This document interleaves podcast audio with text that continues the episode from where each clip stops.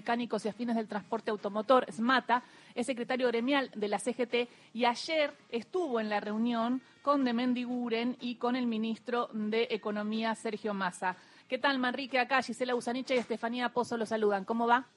Hola, ¿cómo te va? Buen día, Gisela. Buen día. Le quería preguntar cómo fue esta, esta charla ayer del ministro de Economía, cómo lo vio políticamente, qué lectura hace del conflicto del neumático. Yo en particular no participé de la charla, sí fueron compañeros míos en representación de la organización. ¿Y qué le contaron? La charla que organizó tanto el ministro de Economía como el secretario de Producción, que fue con la industria automotriz y todos los actores, no fue para analizar el conflicto, sino para ver cómo se, pa, se palian las consecuencias que el conflicto está trayendo en la industria automotriz. Hoy tenemos dos plantas paradas con posibilidad de que la semana que viene pare otra más. Y bueno, este, nosotros como Mata, lo único que eh, transmitimos es la preocupación sobre el futuro, no, no damos opinión sobre el conflicto porque no estamos dentro de la mesa de discusión entre los compañeros del neumático y sus, y sus empleadores, sí manifestamos nuestra preocupación porque teníamos toda una producción programada y bueno, ya en nuestra actividad tenemos que empezar con suspensiones porque como te dije se van sumando cada vez más terminales a a no poder producir por falta de insumo. Manrique, buen día, ¿cómo le va aquí Estefanía? Em, la pregunta la, pregunta tiene que ver con esto, el que le quiero hacer tiene que ver con esto último que decía, tienen que avanzar en sus pensiones. ¿Esto tiene un efecto, por ejemplo, en los salarios que cobran los trabajadores en las fábricas? Digo, de producción automotriz, ¿no? Y sí, nosotros cuando suspendemos, este, tratamos de hacer acuerdo lo mejor posible. Bueno, tampoco mucha la pérdida de nuestros compañeros, porque cobran el 94, el 96% del salario neto. Claro, no es que no es que les signifique una, pérdida, muy grande. que a nosotros como trabajadores no pueda perjudicar. Lo que nos está perjudicando es la fuente de trabajo, que cada vez las producciones se acumulan más y, en algún momento la vamos a tener que recuperar y, paramos las exportaciones que hoy para nosotros es importante porque tenemos que mantener una balanza comercial para que nos puedan permitir importar insumos para seguir produciendo. Manrique, ¿cuánto es el sueldo promedio de un trabajador de Esmata? Y el sueldo promedio en una terminal está en 250 mil pesos más o menos brutos. Porque me llama la atención que eh, eh, de, las tres eh, de conflicto en el neumático, Bridgestone paga la, la, ganancia, casi un millón de pesos, ¿no? por año, que pero las otras dos no. Y me llama la atención que el salario es bastante bajo y está dentro de uno de los 20 salarios más importantes de la cadena de la industria. Y lo, y lo digo para que reflexionemos en general, no en particular. Pero, se pero ayer veía un recibo de sueldo de una quincena 58 mil pesos de un trabajador y más o menos el promedio es eh, 130 mil pesos, 120 mil pesos trabajador de dónde? De, neumático. Sí, de neumático. ¿No es poco? Y todo es poco hoy. Mm. ¿Eh? Un salario de 200 mil pesos como el nuestro, o 250 mil pesos como el nuestro, eh, hace un año atrás era un soldazo. Hoy un sueldo. Hoy un buen sueldo. Y si las cosas siguen así, dentro de seis meses, en sueldito va a ser un sueldito. eh, acá hay una gran contradicción en la información que se transmite. Este, vos decís, y te creo, que es un, recibo de sueldo de un compañero del neumático que gana 140, 150 mil pesos, y la empresa dice que gana 400 mil. Entonces, hay alguien que no está pidiendo la información que debe pedir para poder decir y encontrar los puntos medios que se deben encontrar en cualquier negociación. ¿Qué te quiero decir? Una negociación es una discusión entre necesidades y posibilidades. ¿Mm? Entonces, si yo fuera el ministro del Trabajo, le pido a las empresas que me abran los libros, a ver si están en, posibilidad de acceder a las necesidades de los trabajadores. Y los trabajadores podrán ver si las necesidades que ellos exponen, si la empresa no puede llegar a la totalidad, bueno, encontrarán la forma de dar un paso primero, dar un paso después. El tema es que cuando las partes se cierran a, en verdades absolutas, eh, pasa lo que pasa. Eh, no, no pueden llegar a un acuerdo.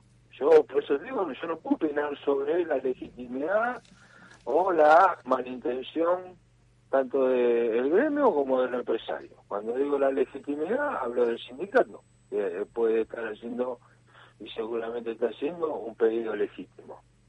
Y no puedo hablar de la mala intención de los empresarios porque no conozco la realidad económica de las compañías. Manrique, hay una discusión también que excede, digamos, a la, a la situación en, en el gremio de, de, los neumáticos y al sector automotriz, y usted dijo algo. Hoy parece que todo es poco por, por el nivel de inflación que hay, ¿no? Como ah. salarios que parecen eh, importantes en un momento se van quedando desactualizados mm, rápido.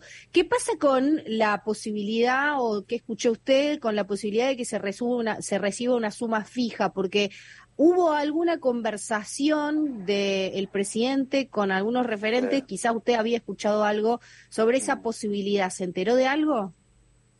Yo soy el secretario gremial de la CGT. Este, bueno, por, ahí, pero tú directamente... No, pero por no, ¿cómo, lamentablemente. ¿Cómo lamentablemente? ¿No quiere seguir en ese cargo? Sí, vamos a seguir en el cargo, no hay ah. problema. Lo que pasa es que tenemos disparidad de criterios. Este, ¿Qué disparidades? Nosotros entendemos, nosotros entendemos que la suma, la suma fija se debe extender por lo menos hasta diciembre. ¿Mm? Tres, cuatro meses.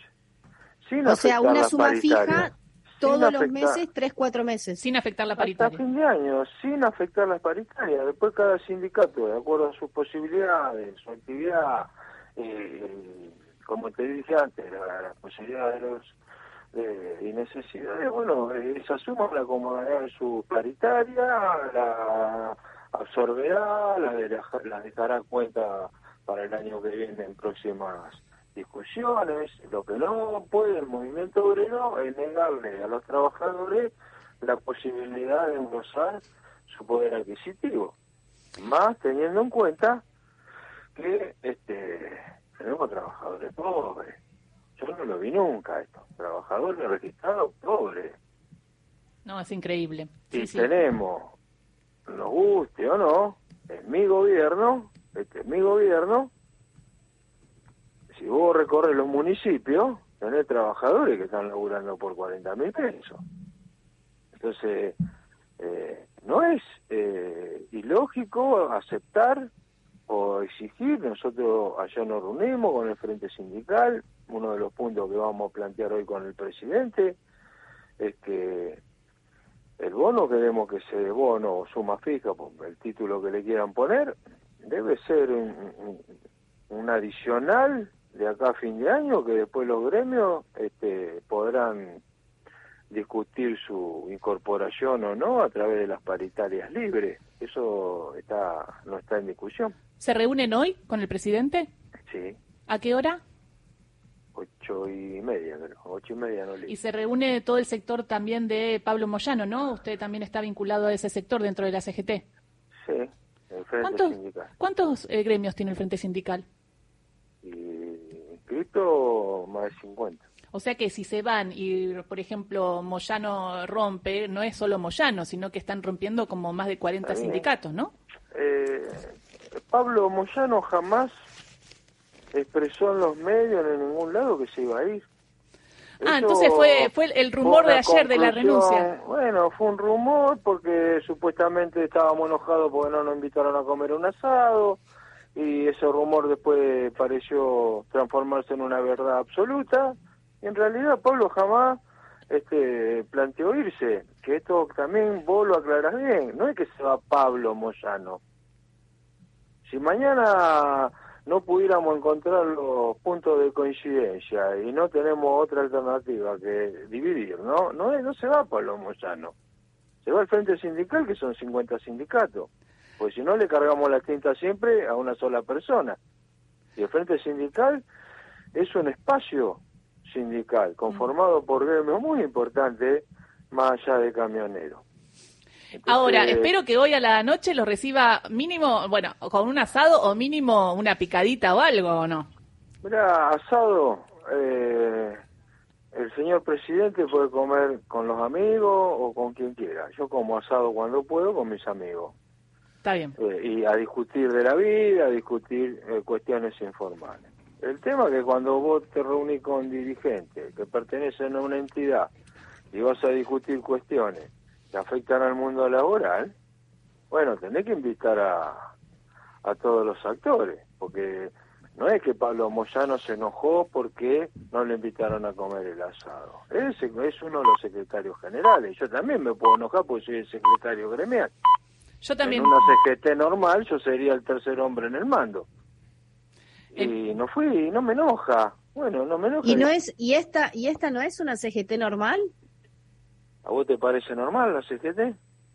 No, yo le pregunto a usted, en mi opinión no, tiene, no tiene incidencia. No, sí, tiene incidencia. no, porque usted es el secretario gremial, por eso le pregunto. Yo soy una periodista cualquiera. No, perdóname. Vos antes de ser periodista cualquiera, como te denominas vos, sos una trabajadora. Siempre. Por supuesto, pero usted es secretario gremial y tiene una representación. no te estoy peleando, ¿por qué no me deja contestar? No, no. Yo, se me viene el info, se me viene el info, así que escuchemos el, final de Manrique, que se me viene el info. Quiero ver Te quiero hacer una reflexión. A ver, la reflexión. Vos como, vos como trabajadora, ¿ves una CGT normal? No. Bueno, no es normal, ¿por qué? Porque no podemos todavía encontrar esos puntos de coincidencia que nos permitan recrear una unidad de concepción para poder traccionar en conjunto. Estamos en la búsqueda de poder encontrarla, lo estamos haciendo. Hoy, romper la CGT sería un acto de irresponsabilidad. Tal cual. Que no nos podemos dar porque eh, perjudicaríamos a los trabajadores. Bueno, las diferencias trataremos de dirimirla dentro de la CGT tratando de encontrar los puntos comunes. Y no te, no te enojé por lo que te dije. Te quería reflexiona porque así como vos trabajadora yo te, estaba yo te estaba yo te estaba eh, poniendo así pregunta pregunta pregunta para que me responda y me respondiste así que gracias. Te mando es una técnica periodística. Eh, eh, eh, Manrique, bueno, eh, le mando un beso, muchísimas gracias por la claridad y por mostrarnos un poco este panorama, ¿no? Que, va desde el conflicto del neumático a toda la industria, ¿no? En la que ustedes partes mata, hasta también lo supra, ¿no? La, la, situación de la CGT hoy en la Argentina.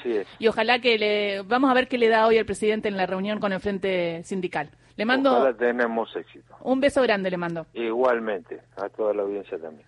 Era Mario Paco Marrique, secretario adjunto del Sindicato de Mecánicos y Afines del Transporte Automotor de ESMATA, secretario gremial de la CGT, miembro del Frente Sindical 1002.